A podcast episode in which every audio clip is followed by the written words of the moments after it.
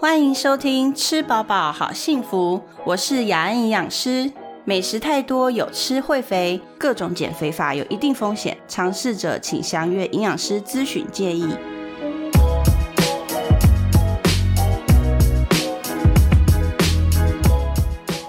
大家好，欢迎收听《吃饱饱好幸福》。呃，今天呢，我们请到黄医师，是许安中医诊所的黄燕维医师。那上一次呢，黄医师在跟我们讲很多中医的概念啊，还有免疫这边的一些呃小主题。那今天呢，我们来聊黄医师的这个专长哈，独门绝技。来，谢谢黄医师，黄医师欢迎你。Hello，林小姐，大家好。大家好，我们上一次有稍微聊到一下黄医师，很因为什么呃，姓名里面有有刀这个字吗？是吗？是这样吗？命里有刀，是不是所以呢，对对对对对对对，所以呢，就是特对这个嗯，手拿刀这种 手拿这个怎么讲金属物嘛，特别就是嗯有自己的对尖锐物，有特别自己的一个方法。我们来聊聊针灸这件事啊，针灸好了，针灸这件事情。对，黄医师，你做针灸做很久了吗？很久，我不敢说很久啊，只是说大概，其实像我跟上次跟林小姐说的，呃，针灸蛮奇妙，就是说可能跟命格有关，很快就入手嘛。所以说，嗯其实在我念医学院的第一年的时候，我就开始练习针灸了，所以哦，算算起来哦，这样子的话，到现在应该有十年的时间，真的有了。真的哦，嗯嗯嗯。没错。那针针灸是每个人都可以针吗？呃，你说针灸治疗这件事情吗？对啊，呃还是平时也可以针，或是什么？就是因为哦我们知道，就是是有点像以西医的角度来说啊，就是侵入性的一些治嗯疗，我们就尽量能不做就不做。是对，然后像打针这种，对，我不知道 西医呃中医在针灸这件事情的话是是保健也可以，然后预防也可以，然后还还只有治疗这样子，怎么样去区别？嗯。OK，针灸的话，其实也是个蛮奇妙的一个学问哦。它也是在嗯医学里面被认，也是在另外一个学科里面特别被强调一个篇章，甚至在国家考试里面说它单独独立一科出来，叫做针灸科科学。对不对？对，啊，它是一个是一个嗯术科跟一个特别的，就是那那一科就占了四分之一的我们的分数，多大？哦，对，呃，针灸其实非常奇妙。我们我甚至有时候都跟客人或是患者讲说，针灸应该是外星人发明出来的，因为因为实在是太奇妙，就是实在是太迷人。嗯，因为我们只要只需要一颗，就是一根金属的针，但是它却可以治疗这么多的病。嗯，而且就是像刚刚说林小姐提到说，诶，它是不是也可以预防？确实可以。嗯，他嗯平常如果说，就算你觉得诶身体没有什么大问题，可是你需要调整的话，哦，它就有点像是说我们去调频率，哦，知道吗？就像是我们调收音机的频率，我觉得哪边不对，我把它校正一下，哦，它它可以达到这样的效果。哦，而且更棒的是说，它除了那个针刺的痛感跟酸痛感以外，它没有副作用，几乎是没有，几乎是零啊。哦哦，，你说你说我们我们对对对我来说，可能就是害怕晕针的那一个恐惧感是副作用，而其他没有副作用。对，对对，它它应该嗯讲说，也不能讲说没有副作用，应该讲说它的副作用很少。呃，比如说像刚、对，像刚刚林小姐讲说说可能晕针，好，这是其一。嗯但是晕针我们也是一定可以预防跟处理的。嗯嗯嗯，然后其二的话，就是它可能会产生呃淤青的现象，或是一点点，哦就是说我们诶小小的血肿哦，这可能是第二种副作用。哦其他你说有什么副作用的话，我可以说几乎是没有。几乎是没有哦呃，所以说针灸真的是一个非常迷人又非常特别的一个科学。呃，那它一小根，嗯对对。嗯那呃，像刚刚讲说，诶，我可以可以提一个就是古代的案例。如果说大家有兴趣的话，也可以上网 Google，也许大家有听过一个唐代的很有名的中医学家，叫做孙思邈。嗯孙思邈的话，他是一个在唐朝的医家。传说中然后嗯他呃，他用艾灸或针灸，他脚上的一个穴道叫足三里。嗯这个足三里的穴道呢，是一个非常强大的保健穴道。嗯，那就是传说中，因为他用这样的方式每天这样治疗自己的足三里哦，做预防保健动作，他因此这样活到了一百三十岁左右。哦，就因为唐，朝的时候、哎、有人活到一对百多岁、对，当然我们因为这个可能没有实际上的历史的考据，可是我们由嗯这样子的，对，由这样的奇人异事可以了解一件事情是说，竹山里一定有它的保健的一些功能存在。嗯所以说平时我诶没有病，我觉得没有不舒服，我能不能针灸我的足三里或是艾灸我足三里？答案是一定可以，哦因为它就是有足这样子预防保健的效果。对，等一下，我现在对足三里这个穴位很感兴趣，所以足三里是在脚底吗？OK，足其实因为现在 Google 大神也非常的方便嘛，大家可以 Google 一下足就是我们对，就是我们的脚那个足嘛，哦，手足的嗯足。对，那三里的话就是一二三的三，然后公里的里，就足三里。嗯足三里它在我们的膝盖，就是两侧膝盖都有的外侧下方四指腹的地方，也就是说在我们的胫骨、哦小腿的肉上。上最上面嘿哦，对，就是我们不是是万一脚不小心踢到小腿会很痛，那个骨头那边吗？对，那那个骨头的旁边，大概一指符的地方，膝盖下四指符的地方，就是足三里这个穴道。哦 OK 那如果说用现代医学来解释的话，它是神经皮节的 L 四，哦，了解了解，对，它其实是腰椎的神经丛分化出来的一个神经皮节的分布点。哦 OK，所以说，那因为针灸吼，它的效应实在是太多种了，所以其实呃，过去的大约六七十年来，针对针灸的一些研究非常非常的多，可是直到现在也没有办法完全解释说针灸到底为什么可以治疗这么多的疾病。嗯，当然，针灸它被研究最多的是止痛、消炎跟止痛，这是已经非常明确的事情，因为已经有太多的医学文献发表在国际上面，是说它有消炎跟止痛的效果，也就是为什么世界卫生组织 WHO 有认认可说针灸可以治疗超过五十种以上的疾病，实际上应该是超过一百种啦。嗯，那所以它的医学上面的效果是不容置疑，啊，但是就是说，嗯。它实际上的一些我们讲，呃，它的机转到底是怎么样，现在都还没有办法用现代医学的方式讲得非常的清楚。嗯那如果说大家有兴趣的话，也可以直接 Google 一个穴道，它是在手腕上的穴道，叫内关，内外的内，关卡的关。嗯它在大概几个月前由台大，我说台大哦，是我们台湾大学的医学院的教授研究出来内关这个穴道。哦，发表在国际的文献上面说，它有一个特殊的一个治疗的机转，嗯哦，有所谓的镇痛、消炎、安神，哦，嗯跟调理的功用。哦，这个是台大自己发研究出来，不是我们中医师自己做的，所以绝对不是我们自吹自擂。嗯，哦，这是有等于是已经是有既有的一个医学的实证说，哎，这个穴道有这样的治疗效果，而且是特别的路径。对，OK，所以其实呃，中医它在针灸这边的话，有非常多非常多解释的方式，但是呃，可以跟大家讲，就是说一定有预防跟治疗保健的效果，主要是这样。所以针灸就是针灸在这些特殊的穴位上面，对不对？是的，是的，嗯，所以就是看大家身体的状况到底是哪边卡住，对，因为我们上次有讲到气这件事情嘛。那其实我我因为我自己练瑜伽，所以我知道呃，在那个呃印度他们的解释人体嗯跟医学或是健康这件事，他们是用那个 Ayurveda，就是阿育吠陀这件事情。是去就是解，他们也是用气，而且他们也是什么七个环还是什么？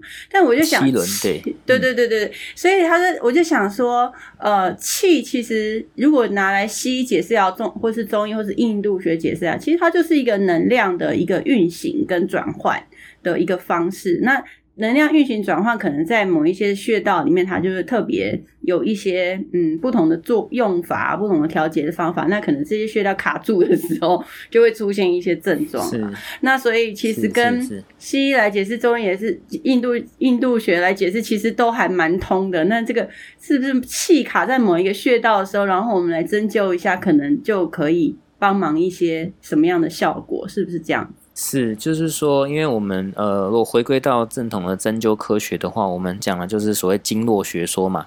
哦，因为我们针灸是针在穴道上面，诶，那穴道到底是什么呢？穴道其实就是在经络上面特殊的点。OK，、嗯那如果要怎么去理解经络这件事情，我们可以大家可以想象一下，比如说我们的捷运系统。好，今天我们比如说，当然了，我虽然说是住在台北，但是有时候不是记得很清楚。好，比如说我们后山皮站到我们许安中医诊所，好是蓝线好了。好，蓝线的后山皮这个站就是一个穴道点。对。好，那你再过去，好，比如说永春。好，继续可能中校什么新生，OK，这些特殊的站其实指的就是在这条线上面，这条经络上面的特殊的点。嗯哼。好，那我们经络的概念也就是像这样，比如说，好，足三里其实是我们指的是胃经，我们的足阳明胃经。嗯。足阳明胃经它的起点是我们的头角，就是我们的额头，额头上的额角。好，一直从我们的颜面、脸上，一直到我们的颈部啊、前胸啊、肚子，一直贯穿到我们的。大腿、小腿上面，这样一连串下来，总共呢，大概有四四个穴道，四十五个穴道左右。嗯 OK，好，那足三里就是其中最大的一个穴道，全身最大的穴道之一。哦，那刚刚其实像我们跟就是林小姐在上一集我们提到说，哎，怎么样调节身体的免疫？我们的肺、脾、胃嘛，对不对？大家应该有印象。嗯。那我们为什么足三里对于就是全身的保健有治疗效果呢？因为它是胃经嘛。嗯，我们就是调我们的肠胃、脾胃的部分，所以你既然调了免疫，哎，其实也等同算是调了你的自律神经。嗯，对，对，你的整个身体的状况就是会变好。它就是用双向调节的作用。你有病的时候，它会把你治好；你没病的时候，它会把你强化。嗯，就疏通更好一点。没错，没错，对对对，就是这样的概念是。嗯，所以我们针灸可以用在很多地方，就美容，对不对？美容也可以把你的对对那些筋膜啊，赶快很哎坐在一起的，然后用用一点针灸把它这样子，嗯，就变成更平滑这样子。还有我们用在减重，对不对？呃，对对，没错。现在女生都很想知道，我不用，我可以大吃的减重方法。很多人找中医做针灸。陈华医师这边有没有有很多人找你做那个减重，用针灸来减重？有哈？那你有有没有遇到什么比较特别的个案？特别的个案哦，或者是一般啦，你们怎么做？就是真的是像比如说某一些穴位，它是可以抑制食欲啊，还是某一些穴位让它肠胃代谢快一点啊，还是什么之类的？OK，好，如果说假设大家有兴趣的话，也可以看看，比如说像是我们许安中医诊所的脸书，或者是说有一些可能来我们诊所做过的网红，嗯，哦，你可能你假设有机会看到的话，他们可能会分享一些可能就是。部落格的文章，或者说他们的 IG 可能会拍到，那上面大部分的针，我们可能都落在腹部，就是肚子上面嘛。嗯，OK，那腹部上面的穴位很奇妙，是说它有些穴点确实是有抑制食欲的效果。嗯，OK，也许不是很明显哦，不会说，哎，我今天针完完全都不想吃东西，当然是没有那么可怕。那这个这样，那这可能有点问题。哦，他可能在一个 疗程完之后，你就会发现说，哎，我本来是个很容易饿的人。为什么好像现在就是还好诶？诶，类似这种现象，它就是会针对我们体内呃的一些身体可能我们讲失去平衡的地方，我们都会讲失去平衡嘛。因为中医在上一集也有提到，所谓中医的一些基本理论是所谓的阴阳学说。如果说我们的阴阳不平衡的话，换句话说，我们的五脏六腑也不太平衡。那我们就是用针灸这种方式刺激它，让它回归到比较平衡的状态。哦，可以达到这样减重的效果。当然，呃，有些很多客人会问说，哎，为什么有些人他对针灸效应比较好？他因为我们在针灸的时候，我的标准做法是这样子啦。好，因为呃，大部分在做减重的话，可能很多的医师会要求患者说，哎，你就称上去量体重啊，吼，然后量下体脂，哦，看看说到底你这样子每次来诊所有没有变化。如果说没有的话，表示哎你不够努力哦，你是不是有偷吃东西？嗯，我我比较我通常比较不这么做，因为第一个他每次来穿的衣服可能重量不太一样，一样。对。第对第二个是说他可能其实他的净体重，呃，可能每天吃的东西。你其实也不一样啊，没有办法用说他 是，就是说他 当下那个情况，对，没错没错，他当下来称体重那个现象，可能没有办法完整的呈现说他到底是不是有减重成功，在这个礼拜里面有没有成效？那那我用相对一个比较，我觉得相对的可能比较呃，就是客观一点的方式，我是会量腰围，但是我腰围的话，我会取肚脐上下的部位去量。嗯，OK，好，那我所以在针灸前后我都会量给客人看。有些客人蛮奇怪的哦，他针完之后前后他的腰围可以差到三公分以上。哦，表示他有的人很多塞在肚子里面呢。对，如果说食物水分哈，对啊，对，尤尤其是这样的情况比较多出现是女生，胀气也有可能。对，就是产后的妈妈也是有这样的现象，因为我们很多的客人或是女生的呃患者，他们来找我们都是产后要减重，大部分都是啦，嗯，大部分都是。那少数会有一些男生的客人，就是他觉得说啊，最近就是可能比如说像最近防疫在家都没有出运动，没有运动，哦，对对，或者说觉得说实在是吃的太多了哈，那怎么来调理一下这样子方式？OK，那像这种情况，其实呃，我觉得这就跟用药物一样，其实针灸其实也是一种治疗的方式，它也有所谓的效果嘛，嗯，哦，疗效在。那每个人对针灸反应不同，就如同每个人对药物反应不同，有些人吃这个药会有一些感觉不好的副作用，可是有些人不会有。OK，那针灸的话，效应就好坏的存在。有些人他针完之后效应特别的好，像我刚刚说，他可能针完前后腰围就差三公分，嗯，甚至他每次针就是他会慢慢的变小变小，就是非常的顺利，连我自己都觉得很奇妙。那有些人就是他针完之后没有变化，嗯，哦，或是说他针完之后有变小，可是他非常的缓慢，很容易卡关，就是每个人他身体对针灸治疗这个效应的差异。主要是这样，就是也很难去讲，但是只有做过以后才会知道。才知道，对，因为每个人的反应真的会也都不太一样。那一次都要扎几针？比如说，如果是扎腹部、肚子，然后要减重的，你通常扎一针就够了吗？还是要扎好多针？OK，如果说这有时候我都自己开玩笑啦。呃，如果说扎个大概一两针、两三针哈，就能够达到减重的话，我相信大家都排队排不进来，因为你就可能大家都无法约到我的诊，因为实在是太简单了。因为减重，我相信就是 因为林小姐是营养师，营养师在相信在减重这方面的经验哦，绝对不会不会少了。因为这真的减重哦，是一个非常复杂多面向的问题。绝对不是单一一个方式可以达到的，针灸只是辅助的一种。嗯，但是针灸像我刚刚谈到，针灸最大的好处是，第一个它的副作用才是很低。嗯好，第二个是说，就算你治疗完之后没有明显感觉到什么，可是它就是有调整你身体的一些状况。嗯，它会让你的身体状况变好。有些人客人他提到说，哎，我针灸可能针灸完疗程之后，我觉得哦，我瘦的是有啦，可是有限呐。但是我觉得我整个身体状况变好，我变得更有精神，我睡得更好了，好，我吃的东西也没那么多了。这哦，这是附带的效果。也许他本来不要了这些，他只是想要减重，是，可是他得到的附带效果是他的身体变好了。对，大部分的客人也有这样子跟我说。对。OK，这就是他针灸上面比较奇妙的地方。对啊，很多找我做减重的人也是，比如说他本来是想要增肌减脂，然后但是我们一起做了饮食改变，慢慢改改了一阵子以后，他发现说。哎，我早上起得来嘞，晚上睡得着嘞，哦，这样子，然后好像每天精神也比较好，然后也比较不会，好像常常会觉得呃，就一直很疲倦啊，然后头也不晕了，然后好像爬楼梯比较有力，像这种的，他就觉得说，哎，其实我们在。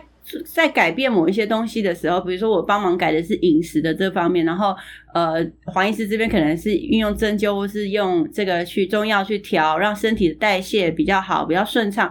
那整个其实你的如果整个身体的这个机器运作的比较好的时候，很多应该有的功能你就会慢慢感觉得到，哈，所以应该是这样子了，哈。所以针灸也是只是一种其中的一种方法。那埋线呢？埋线也是针灸的一种吗？OK，埋线它比较像是说，呃，针灸的变通方法。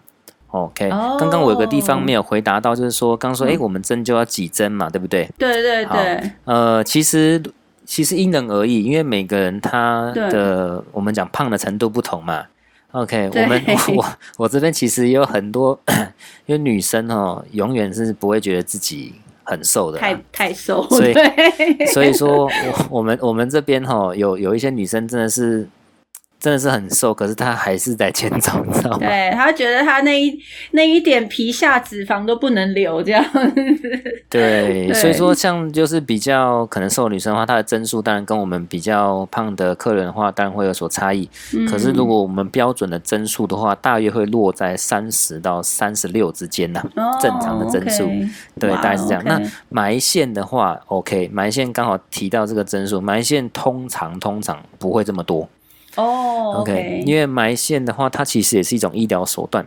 嗯。呃，怎么说呢？它其实是把我们那个西医啊、手术的羊肠线，嗯。那个羊肠线剪剪剪成一小小段，大约可能零点几公分的长度。好，嗯我们把它放在我们的那个注射的针头嗯，上面之后，哦，这个很难哦，因为眼睛要很好，对，它要把它放在注射针头它的那个前面个平台的地方，就是尖尖的尖锐物嘛，然后我们再用我们的针灸针哦，针灸针把它推进去，哦，推进去之后，它其实线是不是就在那个针头里面呢？对对，？OK，好，那接下来如果我们要把这个羊肠线放到身体里面的话，我们接下来就是用这个注射针头，好，随着我们的针灸针把一起推到我们的身体里面去，哦它会把它埋在我们的脂肪层跟肌肉层之间。哇，OK，刚好那但是没错，通常呃，因为我们有在做针灸的话，会知道那个位置在哪里啦，因为那个感觉是针下感觉是不同的。不一样的，但对。对对，但是它这个会有个问题存在，是说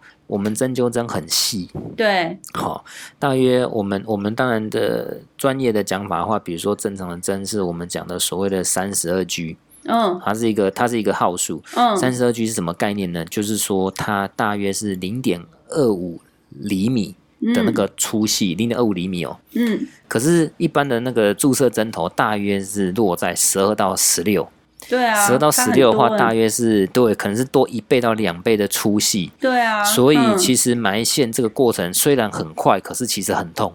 对，因为你想，你那个注射针头就这这这针，然后而且你不能只，你不是只买一个嘛，要买一整排嘛，应该是这样。没错，没错。对因为它哦，呃，因为埋线其实它有个优点啦，就是说，嗯你看我们在针灸的时候，因为要达到足够的刺激的效果的话，它必须要留针一段时间，就是针必须留在肚子上，或是你的一些特殊穴道上面。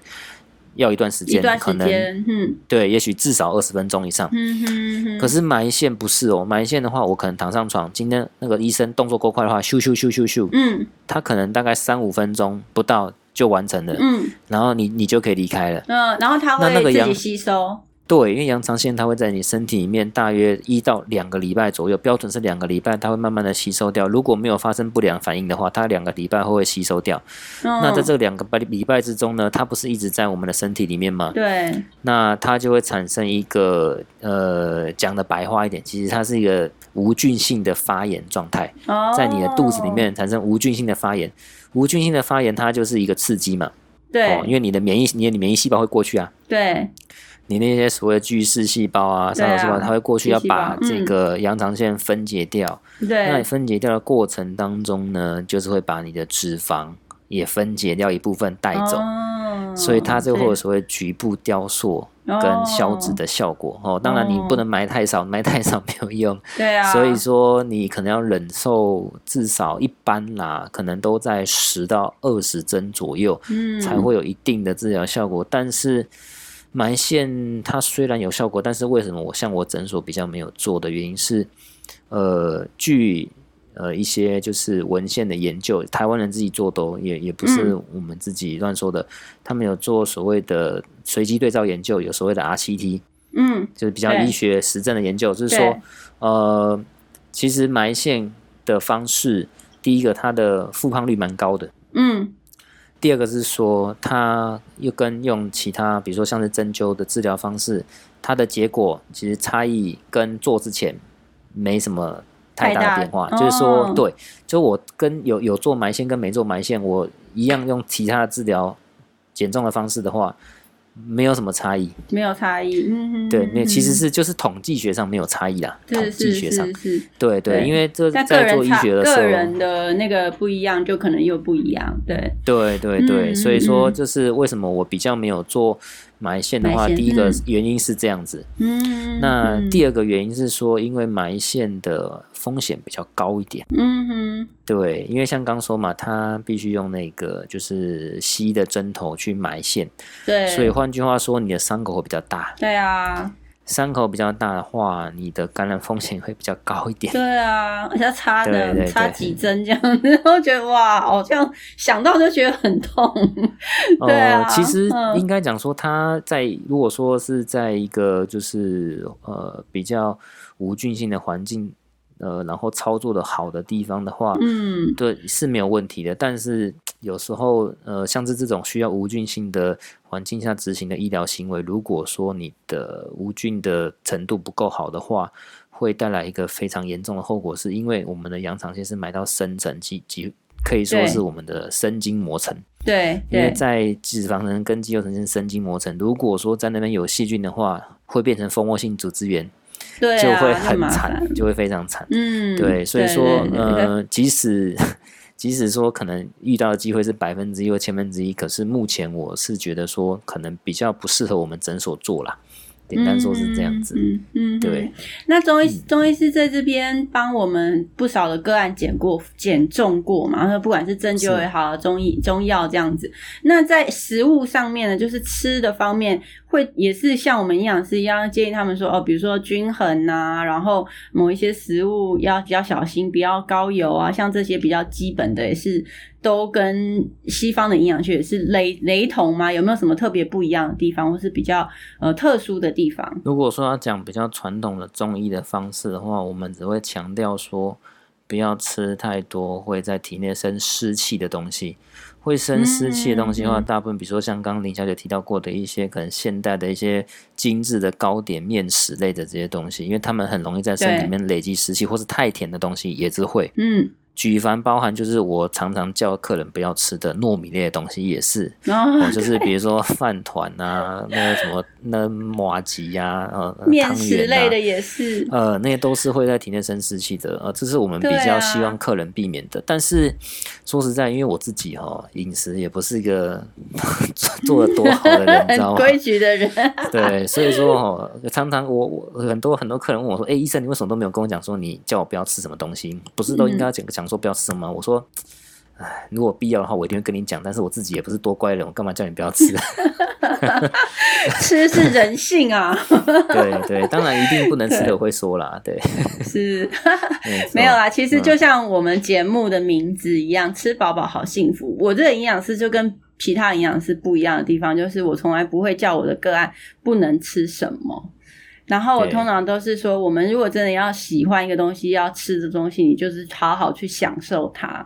那你就会是诶了解到说，你为什么要吃这个东西，有没有其他东西可以选，还是你生活只有这个东西，就是还有更多其他层面，生活上啊、心理上、社会上的满足，才能找到你自己最需要的食物。然后我常常就说，如果你可以把你喜欢的食物跟健康的食物找到一个交集点，那那些食物可能就是最适合你的食物，因为你又喜欢吃，然后又健康。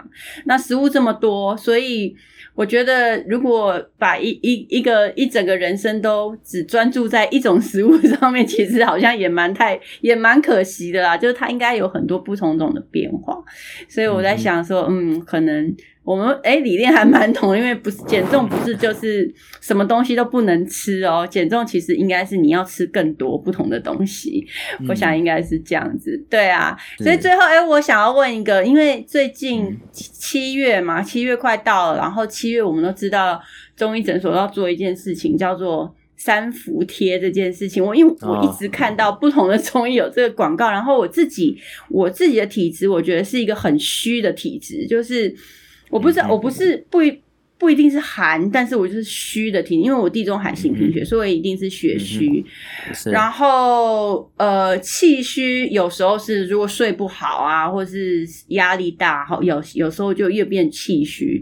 嗯那所以长久以来下来，那虚的人适合这个三伏贴吗？是，呃，三伏贴的话，它顾名思义啊，哈，就是所谓的在我们夏至之后的三个庚日，也就是说是在夏至后的三个十天，夏至后每三个十天就所谓的第一个十天是初伏，第二个十天是中伏，第三个十天是末伏。嗯，那它是从清代的一些医学家流传出来的一个方法。他为了达到这样的效果，是做这个在三伏的日子里面做外用的穴位贴敷，用中药做穴位贴敷的方式来达到所谓的冬病夏治的效果。就是你如果说平常可能在冬天或是一些换季的时候，常常就是复发的一些老毛病的话，你就可以趁着在这个夏天的时间做这种穴位贴敷，来达到预防跟治疗冬天容易我们讲说。哦，复发或者是说牙起来这些疾病哦，OK，那它这个药物呢，其实各个诊所大同小异，因为它这个既然处方是从清代流传下来的，大概都不会差异太多了。嗯，它其实用的一些就是比较温热性的药物，嗯，温热，然后还有所谓我们讲比较通经络，嗯，因为它毕竟才贴在皮肤表面，如果说达到这个经皮吸收有这个效力的话，药物的治疗效力的话。它的药效必须够强，嗯，能够达到我们讲走串身体的经络的效果。嗯 OK，那你说比较虚的人能不能用？哦，基本上，因为它既然是所谓温热性的药物，嗯，哦，它温热性药物，换句话说，它是有振奋身体的免疫系统跟振奋身体自律神经的效果。嗯或者说你本身的一些循环气血比较弱的话，它可以提振它。嗯，哦，所以说比较虚的人呐，或者说湿气太重的人呐，哦，或者说有一些慢性疾病的人呐，非常的适合。哦，它大概其实最常用的，呃，的一些疾病的话，大概最常用的就是过敏呐，哦，过敏性鼻炎呐、气喘呐，甚至是异位性皮肤炎。没有听错是异位性皮肤炎，因为即使皮肤发炎，你还是可以贴。嗯，OK，那其他的治敏疗的一些问题，比如说慢性的肠胃的病，诶，我胃食道逆流啊、胃胀气啊、便秘啊，或是一些泌尿道的问题，甚至妇科的问题，它也是一样有这些治疗效果。嗯，但是如果说以现代医学的证实来说的话，因为国内的长庚医院他们有针对三伏贴做一个实证的研究，也是一个对照随机对照 RCT 的研究。他们有说，连续做三年的三伏贴的话，气喘跟过敏性鼻炎可以改善八成以上。嗯，哦，这也是有实证的研究，大家网络上基本上也可以找得到。嗯，对，主要是这样子。哦，可以哦。所以七月如果大家对这个有兴趣的话，可以来找黄医师。我们在后山皮站。黄医师，我们这是几号出？二号出口吗？是吗？呃，我们距离那个一号跟四号最近。哦，一号啊，一号的，一号跟四 号，对对对，一号最近。后山皮站，对不对？找那个黄医师这边来，来好好保养一下，这样子。对，七月份哦，不要忘记我，我第一个来报道。黄医师诊所离我们很近。好哦，今天很谢谢黄医师来，那我们希望下次还有机会再请你来聊。看大家如果听众们有想要。听中医师解决，帮你解决什么样的镜头或者困扰或者问题的话，也可以留言给我们哈，留言给黄医师都可以。那黄医师的那个呃脸书对不对？我们有一脸书可以找到我们许安中医的脸书，然后也可以在我们吃宝宝好幸福这边脸书留言，那我们都会转达。这样，今天很谢谢黄医师来，希望下次能有机会再来聊聊。谢谢，拜。好，谢谢，拜拜。如果你喜欢我们的节目，记得按下订阅，才能收到最新一集的消息哦。另外，要请爱护我们的听众帮帮忙。如果你使用的是 iPhone，也就是 Apple Podcast 的话，请帮我们按下五颗星，或者是留言告诉我们你为什么喜欢这个节目。为了谢谢大家的帮忙，我会在每个月抽出一名留言的听众，提供免费的个人营养咨询给这位支持我们的朋友。最后，再我提醒大家一次，别忘了订阅和给五颗星哦。